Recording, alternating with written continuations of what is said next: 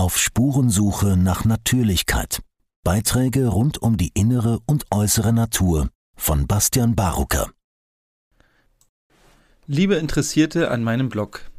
Ich freue mich darüber, heute eine Hörfassung eines besonderen offenen Briefes präsentieren zu können, welcher exklusiv auf Multipolar am 5. Oktober veröffentlicht wurde. In diesem offenen Brief äußert sich ein ARD-Mitarbeiter kritisch zu anderthalb Jahren Corona-Berichterstattung.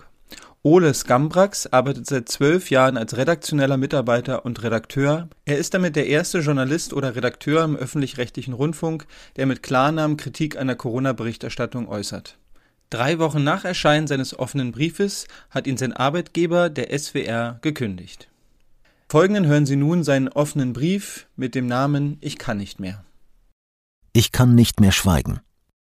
Ich kann nicht mehr wortlos hinnehmen, was seit nunmehr anderthalb Jahren bei meinem Arbeitgeber, dem öffentlich-rechtlichen Rundfunk, passiert. In den Statuten und Medienstaatsverträgen sind Dinge wie Ausgewogenheit, gesellschaftlicher Zusammenhalt und Diversität in der Berichterstattung verankert. Praktiziert wird das genaue Gegenteil. Einen wahrhaftigen Diskurs und Austausch, in dem sich alle Teile der Gesellschaft wiederfinden, gibt es nicht. Ich war von Anfang an der Ansicht, dass der öffentlich-rechtliche Rundfunk genau diesen Raum füllen sollte, den Dialog fördern zwischen Maßnahmenbefürwortern und Kritikerinnen, zwischen Menschen, die Angst haben vor dem Virus und Menschen, die Angst haben, ihre Grundrechte zu verlieren, zwischen Impfbefürworterinnen und Impfskeptikern. Doch seit anderthalb Jahren hat sich der Diskussionsraum erheblich verengt. Wissenschaftlerinnen und Experten, die in der Zeit vor Corona respektiert und angesehen waren, denen Raum im öffentlichen Diskurs gegeben wurde, sind plötzlich Spinner, Aluhutträger oder Covidioten. Als vielzitiertes Beispiel sei hier auf Wolfgang Wodak verwiesen. Er ist mehrfacher Facharzt, Epidemiologe und langjähriger Gesundheitspolitiker. Bis zur Corona-Krise war er zudem im Vorstand von Transparency International. 2010 hat er als Vorsitzender des Gesundheitsausschusses im Europarat den Einfluss der Pharmaindustrie bei der Schweinegrippe-Pandemie aufgedeckt. Damals konnte er seine Meinung im öffentlich-rechtlichen Rundfunk persönlich vertreten. Seit Corona geht das nicht mehr. An seine Stelle sind sogenannte Faktenchecker getreten, die ihn diskreditieren. Lähmender Konsens Anstelle eines offenen Meinungsaustausches wurde ein wissenschaftlicher Konsens proklamiert, den es zu verteidigen gilt. Wer diesen anzweifelt und eine multidimensionale Perspektive auf die Pandemie einfordert, erntet Empörung und Häme. Dieses Muster funktioniert auch innerhalb der Redaktionen. Seit anderthalb Jahren arbeite ich nicht mehr im tagesaktuellen Newsgeschehen, worüber ich sehr froh bin. An Entscheidungen, welche Themen wie umgesetzt werden, bin ich in meiner aktuellen Position nicht beteiligt. Ich beschreibe hier meine Wahrnehmung aus Redaktionskonferenzen und einer Analyse der Berichterstattung. Lange Zeit habe ich mich nicht aus der Rolle des Beobachters getraut, zu absolut und unisono wirkte der vermeintliche Konsens. Seit einigen Monaten wage ich mich aufs Glatteis und bringe hier und da eine kritische Anmerkung in Konferenzen ein. Oft folgt darauf betroffenes Schweigen, manchmal ein Dankeschön für den Hinweis und manchmal eine Belehrung, warum das so nicht stimme, Berichterstattung ist daraus noch nie entstanden. Das Ergebnis von anderthalb Jahren Corona ist eine Spaltung der Gesellschaft, die ihresgleichen sucht. Der öffentlich-rechtliche Rundfunk hat daran großen Anteil. Seiner Verantwortung, Brücken zwischen den Lagern zu bauen und Austausch zu fördern, kommt er immer seltener nach. Oft wird das Argument angeführt, dass die Kritikerinnen eine kleine, nicht beachtenswerte Minderheit darstellen, denen man aus Proportsgründen nicht zu viel Platz einräumen dürfe. Dies sollte spätestens seit dem Referendum in der Schweiz über die Corona-Maßnahmen widerlegt sein. Obwohl auch dort ein freier Meinungsaustausch in den Massenmedien nicht stattfindet, ging die Abstimmung nur 60 zu 40 für die Regierung aus. kann man bei 40 Prozent der abgegebenen Stimmen von einer kleinen Minderheit sprechen? Dabei sei noch erwähnt, dass die Schweizer Regierung die Corona-Hilfszahlungen an die Abstimmung geknüpft hatte, was die Entscheidung mancher, ihr Kreuzchen bei Ja zu machen, beeinflusst haben könnte. Die Entwicklungen dieser Krise finden auf so vielen Ebenen statt und haben Auswirkungen auf alle Teile der Gesellschaft, dass es genau jetzt nicht weniger, sondern mehr freien Debattenraum braucht. Dabei ist nicht aufschlussreich, was alles im öffentlich-rechtlichen Rundfunk diskutiert wird, sondern was unerwähnt bleibt. Die Gründe dafür sind vielfältig und bedürfen einer ehrlichen internen Analyse. Dabei helfen können die Publikationen des Medienwissenschaftlers und ehemaligen MDR-Rundfunkrats Uwe Krüger, wie zum Beispiel sein Buch Mainstream, warum wir den Medien nicht mehr trauen. In jedem Fall fordert es einiges an Mut, in Konferenzen, in denen Themen diskutiert und besprochen werden, gegen den Strom zu schwimmen. Oft setzt sich derjenige durch, der seine Argumente am eloquentesten vortragen kann. Im Zweifel entscheidet natürlich die Redaktionsleitung. Schon sehr früh galt die Gleichung, dass Kritik am Corona-Kurs der Regierung dem rechten Spektrum angehört. Welche Redakteurin wagt es da noch, einen Gedanken in diese Richtung zu äußern? Offene Fragen So ist die Liste der Ungereimtheiten und offenen Fragen, die keine substanzielle Berichterstattung bekommen haben, sehr groß.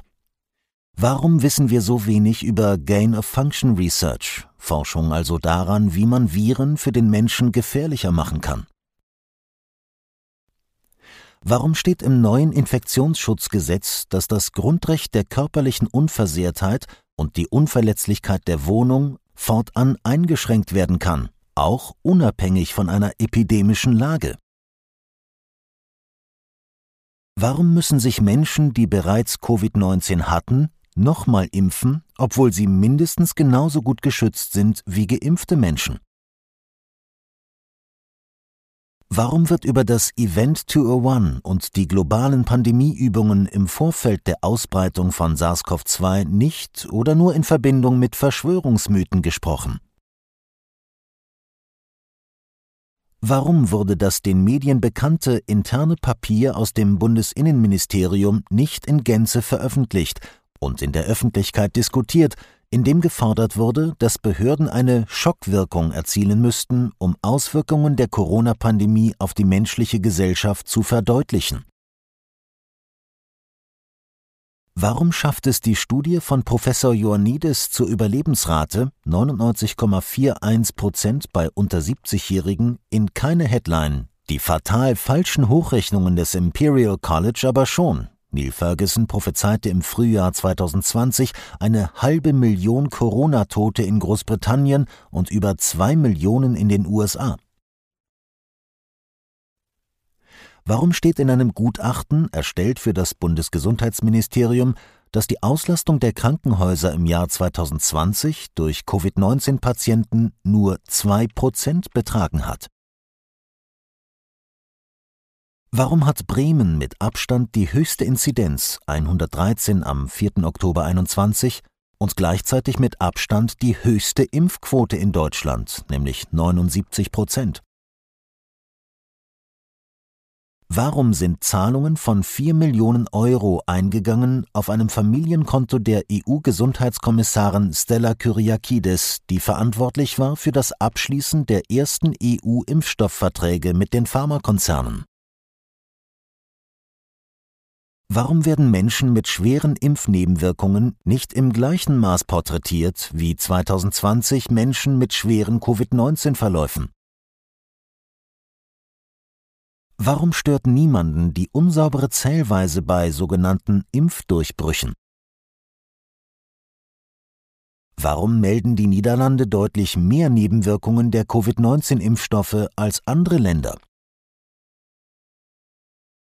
Warum hat sich die Wirksamkeitsbeschreibung der Covid-19-Impfstoffe auf der Seite des Paul-Ehrlich-Instituts in den letzten Wochen dreimal geändert? Zitat Covid-19-Impfstoffe schützen vor Infektion mit dem SARS-CoV-2-Virus. am 15. August 21. Zitat Covid-19-Impfstoffe schützen vor einem schweren Verlauf einer Infektion mit dem SARS-CoV-2-Virus am 7. September 2021. Zitat Covid-19-Impfstoffe sind indiziert zur aktiven Immunisierung zur Vorbeugung der durch das SARS-CoV-2-Virus verursachten Covid-19-Erkrankung am 27. September 2021. Auf einige Punkte möchte ich im Detail eingehen. Gain of Function und Lab Leak. Zu Gain of Function Research, das ist Forschung, Viren gefährlicher zu machen, was im Institut für Virologie in Wuhan, China betrieben und von den USA finanziert wurde, habe ich bis heute nichts Substanzielles gehört oder gelesen. Diese Forschung findet in sogenannten P4-Laboren statt, in denen seit Jahrzehnten daran gearbeitet wird, wie im Tierreich vorkommende Viren derart verändert werden können, dass sie auch für den Menschen gefährlich werden. ARD und ZDF haben um diese Thematik bis jetzt einen großen Bogen geschlagen, und das, obwohl hier deutlicher Diskussionsbedarf besteht. Eine erste zu diskutierende Frage könnte zum Beispiel sein, wollen wir als Gesellschaft solche Forschung? Zur Lab-Leak-Theorie, also der Annahme, dass SARS-CoV-2 aus einem Labor stammt, gibt es mittlerweile zahlreiche Berichte.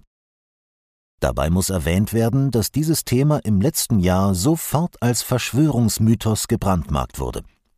Alternative Medien, die dieser Spur nachgegangen sind, wurden von sozialen Netzwerken wie YouTube und Twitter verbannt und die Informationen gelöscht. Wissenschaftler, die diese These geäußert haben, wurden massiv angegriffen. Heute ist die Lab-Leak-Theorie mindestens genauso plausibel wie die Übertragung durch eine Fledermaus. Der amerikanische Investigativjournalist Paul Thacker hat im British Medical Journal die Ergebnisse seiner minutiösen Recherche veröffentlicht. Dazu schreibt Dr. Ingrid Mühlhauser, Professorin für Gesundheitswissenschaften an der Uni Hamburg, Schritt für Schritt zeigt er, also Thacker, auf, wie Betreiber einer amerikanischen Laborgruppe gezielt eine Verschwörungstheorie entwickeln, um ihren Laborunfall in Wuhan als Verschwörung zu verschleiern. Gestützt wird der Mythos von renommierten Zeitschriften wie dem Lancet. Wissenschaftsjournalisten und Dienstleister für Faktenchecks übernehmen unreflektiert die Informationen. Beteiligte Wissenschaftler schweigen, aus Angst, Prestige und Forschungsförderung zu verlieren. Facebook blockiert fast ein Jahr lang Meldungen, die den natürlichen Ursprung von SARS-CoV-2 in Frage stellen. Sollte sich die These des Laborunfalls bestätigen, hätten ZDF und andere Medien Verschwörungsmythen verteidigt. Ivermectin und Alternativen zur Impfung Seit Monaten ist auch ersichtlich, dass es effektive und kostengünstige Behandlungsmittel für Covid-19 gibt, die nicht eingesetzt werden dürfen. Die Datenlage dazu ist eindeutig. Doch die pseudowissenschaftlichen Desinformationskampagnen gegen diese Mittel sind bezeichnend für den Zustand unserer Medizin. Seit Jahrzehnten ist Hydroxychloroquin bekannt und wurde millionenfach bei Malaria und rheumatischen Erkrankungen eingesetzt. Im letzten Jahr wurde es plötzlich für gefährlich erklärt. Die Aussage von Präsident Donald Trump, Hydroxychloroquin sei ein Gamechanger, tat den Rest zur Diskreditierung. Die politische Raison ließ eine wissenschaftliche Auseinandersetzung mit HCQ nicht mehr zu. Über die katastrophale Lage in Indien durch die Verbreitung der Delta-Variante haben alle Medien im Frühjahr groß berichtet. Damals war noch von der indischen Variante des Virus die Rede. Dass Indien die Situation relativ schnell unter Kontrolle gebracht hat und dass dabei das Medikament Ivermectin in großen Bundesstaaten wie Uttar Pradesh eine entscheidende Rolle gespielt hat, war dagegen nicht mehr berichtenswert. Ivermectin hat auch in Tschechien und der Slowakei eine vorläufige Zulassung für die Behandlung von Covid-19-Patienten. Darüber berichtet immerhin der MDR, wenn auch mit negativer Konnotation. In der Liste möglicher Medikamente vom Bayerischen Rundfunk wird Ivermectin nicht einmal erwähnt. Und zu Hydroxychloroquin werden nur negative und keine positiven Studien zitiert. Das Molekül Clofoctol zeigte in Labortests im Sommer 2020 ebenfalls eine gute Wirkung gegen SARS-CoV-2. Bis 2005 war das Antibiotikum in Frankreich und Italien unter dem Namen Octofene und Gram Plus im Handel. Mehrfach wurde das Institut Pasteur in Lille von den französischen Behörden daran gehindert, eine Studie mit Covid-19-Patienten aufzusetzen. Nach mehreren Anläufen haben sie Anfang September den ersten Patienten dafür rekrutiert. Warum stellen sich Gesundheitsbehörden vehement gegen Behandlungsmittel, die von Beginn der Pandemie an zur Verfügung gestanden hätten? Dazu hätte ich mir investigative Recherchen der ARD gewünscht. Es sei noch erwähnt, dass die neuen Corona-Impfstoffe nur deshalb eine Notzulassung bekommen konnten, weil es kein offiziell anerkanntes Behandlungsmittel für SARS-CoV-2 gegeben hat. Es geht mir nicht darum, irgendein Corona-Wundermittel anzupreisen. Ich möchte Sachverhalte aufzeigen, die nicht die nötige Beachtung bekommen haben. Von Anfang an wurde im öffentlichen Diskurs die Meinung verbreitet, dass nur eine Impfung Abhilfe schaffen kann. Die WHO ging zeitweise sogar so weit, die Definition von Herdenimmunität in dem Sinne zu ändern, dass diese nur noch durch Impfungen erlangt werden könne und nicht mehr durch eine frühe Infektion, wie das bisher der Fall war. Doch was, wenn der eingeschlagene Weg eine Sackgasse ist? Fragen zur Impfwirksamkeit Daten aus den Ländern mit besonders hohen Impfquoten zeigen, dass Infektionen mit SARS-CoV-2 auch bei vollständig geimpften Personen keine Seltenheit, sondern an der Tagesordnung sind. Dr. Kobi Haviv, Direktor des Herzog-Krankenhauses in Jerusalem, spricht davon, dass 85 Prozent bis 90 Prozent der Schwererkrankten auf seiner Intensivstation doppelt geimpft sind. Das Magazin Science schreibt auf ganz Israel bezogen, am 15. August wurden 514 Israelis mit schweren oder kritischen Covid-19-Erkrankungen ins Krankenhaus eingeliefert. Von diesen 514 Personen waren 59 Prozent vollständig geimpft. Von den Geimpften waren 87 Prozent 60 Jahre oder älter. Science zitiert einen israelischen Regierungsberater, der erklärt, eine der großen Geschichten aus Israel ist, Impfstoffe funktionieren, aber nicht gut genug. Weiterhin ist nunmehr ersichtlich, dass geimpfte Menschen genauso viel Virusmaterial der Delta-Variante in sich tragen und verbreiten wie ungeimpfte. Was folgt aus dieser Datenlage in Deutschland? Ein Lockdown speziell für ungeimpfte oder etwas euphemistisch ausgedrückt die 2G-Regel. Die Gesellschaft wird de facto in zwei Klassen gespalten. Die Geimpften bekommen ihre Freiheiten zurück, weil ohne Gefahrenpotenzial für andere, die ungeimpften, weil mit Gefahrenpotenzial für andere, müssen sich Tests unterziehen, die sie selber bezahlen sollen und bekommen im Quarantänefall keine Lohnfortzahlung mehr. Auch Beschäftigungsverbote und Kündigungen aufgrund des Impfstatus sind nicht mehr ausgeschlossen. Und Krankenkassen könnten ungeimpften künftig ungünstigere Tarife vorschreiben. Warum dieser Druck auf ungeimpfte? Wissenschaftlich ist das nicht begründbar und gesellschaftlich überaus schädlich. Die durch Impfungen erzeugten Antikörper nehmen nach einigen Monaten deutlich ab. Der Blick nach Israel zeigt, nach der zweiten Impfung gibt es für die gesamte Bevölkerung jetzt die dritte Dosis und die vierte ist auch schon angekündigt.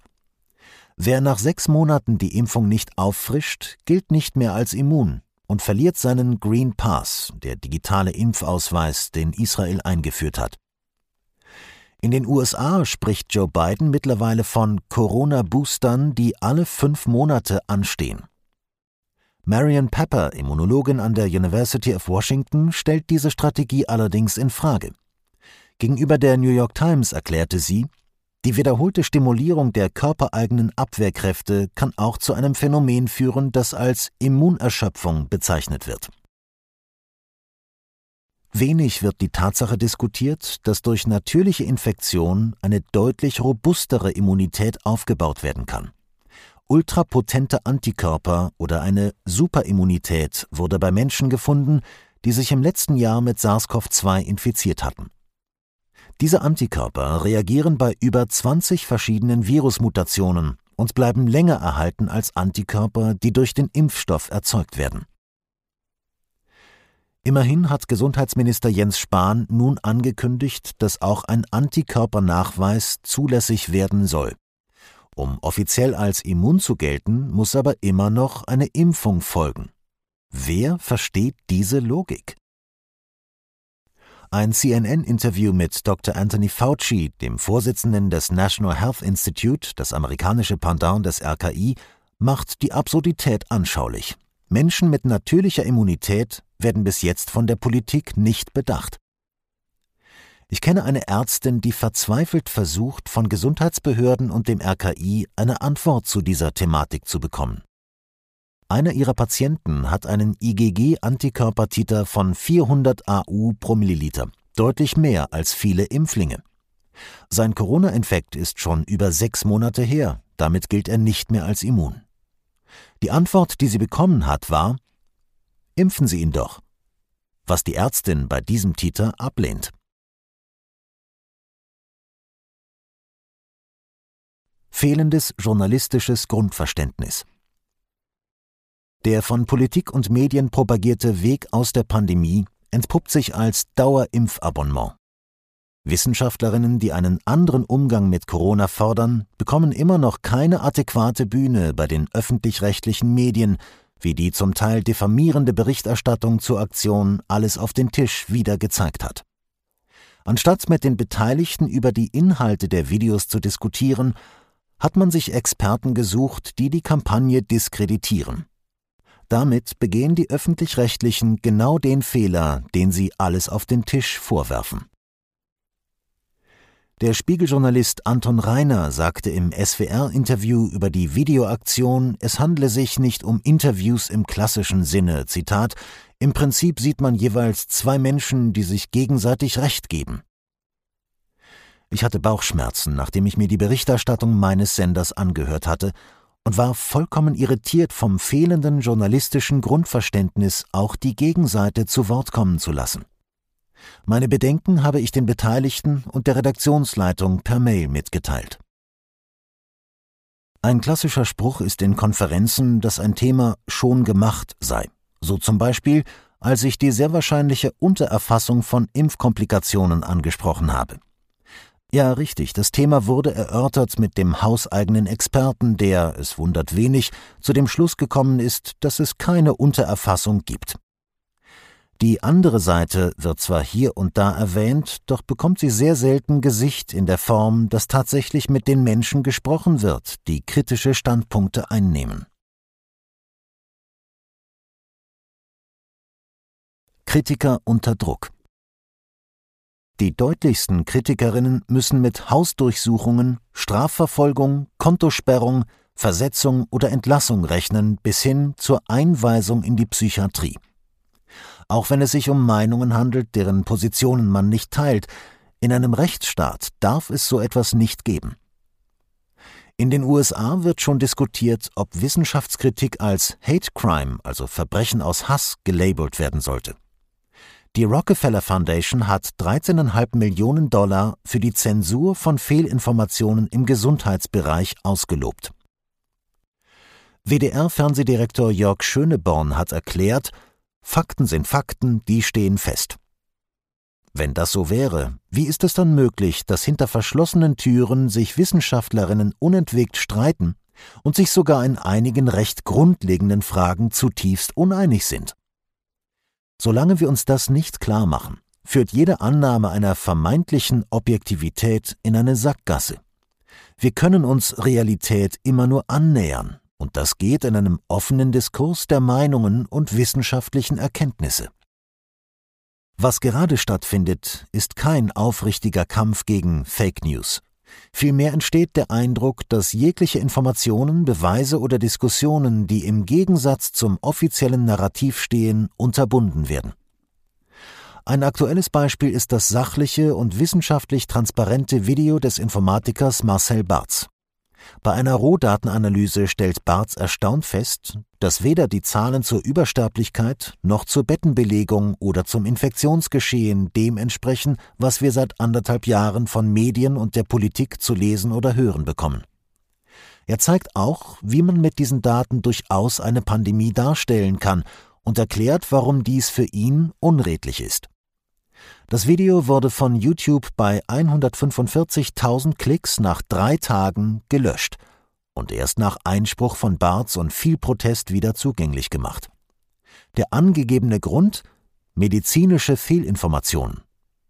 Auch hier die Frage, wer hat auf welcher Grundlage so entschieden? Die Faktenchecker vom Volksverpetzer diskreditieren Marcel Barz als Fake. Das Urteil von Korrektiv ist ein bisschen milder. Barz hat darauf öffentlich und ausführlich geantwortet. Das für das Bundesgesundheitsministerium erstellte Gutachten, dem zu entnehmen ist, dass die Auslastung der Krankenhäuser im Jahr 2020 durch Covid-19-Patienten nur zwei Prozent betragen hat, gibt ihm recht. Barz hat mit seiner Analyse die Presse kontaktiert, doch keine Aufmerksamkeit bekommen.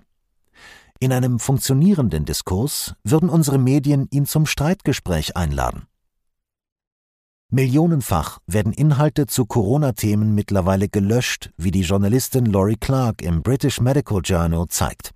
Facebook und Co sind private Unternehmen und können deshalb entscheiden, was auf ihren Plattformen publiziert wird. Aber dürfen sie damit auch den Diskurs steuern? Der öffentlich-rechtliche Rundfunk könnte einen wichtigen Ausgleich schaffen, indem er einen offenen Meinungsaustausch gewährleistet. Doch leider Fehlanzeige. Digitale Impfpässe und Überwachung. Die Gates und Rockefeller Stiftungen haben die WHO-Richtlinien für die digitalen Impfpässe entworfen und finanziert. Weltweit werden sie mittlerweile eingeführt. Nur mit ihnen soll das öffentliche Leben möglich sein, egal ob es darum geht, Straßenbahn zu fahren, einen Kaffee zu trinken oder eine medizinische Behandlung in Anspruch zu nehmen. Ein Beispiel aus Frankreich zeigt, dass dieser digitale Ausweis auch nach Beendigung der Pandemie bestehen bleiben soll. Die Abgeordnete Emmanuelle Minard hat folgenden Zusatz im Gesetzestext gefordert. Der digitale Impfpass endet, wenn die Verbreitung des Virus keine ausreichende Gefahr mehr darstellt, um seine Anwendung zu rechtfertigen. Ihr Änderungsvorschlag wurde abgelehnt. Damit ist der Schritt hin zur globalen Bevölkerungskontrolle oder gar zum Überwachungsstaat durch Projekte wie ID 2020 sehr klein. Australien testet mittlerweile eine Gesichtserkennungs-App, um sicherzustellen, dass Menschen in Quarantäne zu Hause bleiben.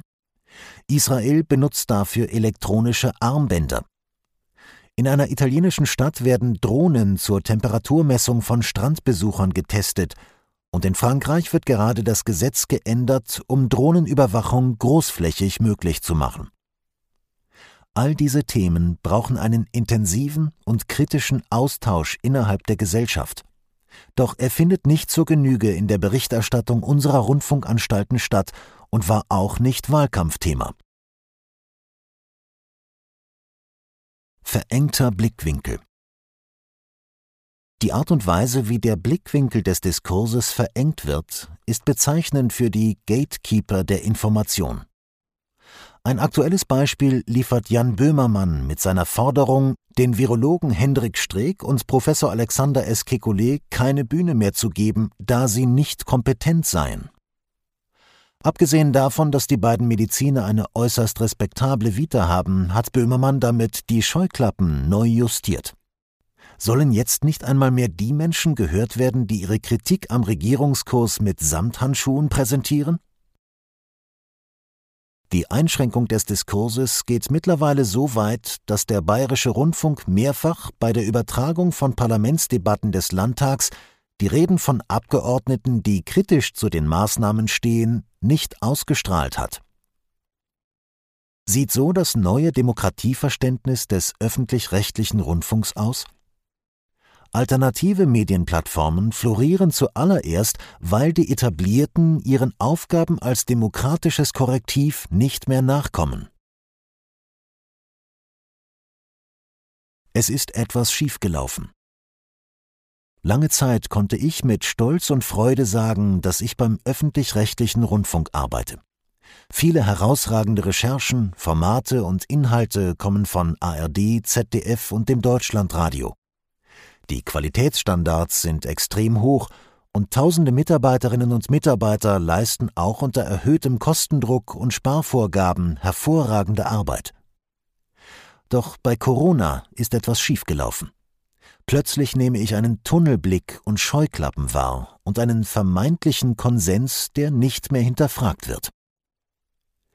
Dass es sehr wohl anders geht, zeigt der österreichische Sender Servus TV. In der Sendung Corona Quartett Talk im Hangar 7 kommen Befürworterinnen und Kritiker gleichermaßen zu Wort.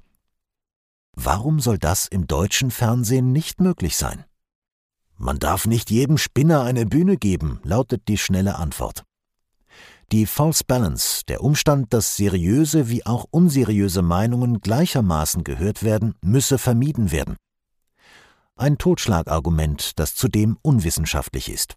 Das Grundprinzip der Wissenschaft ist das Anzweifeln, das Hinterfragen, das Überprüfen.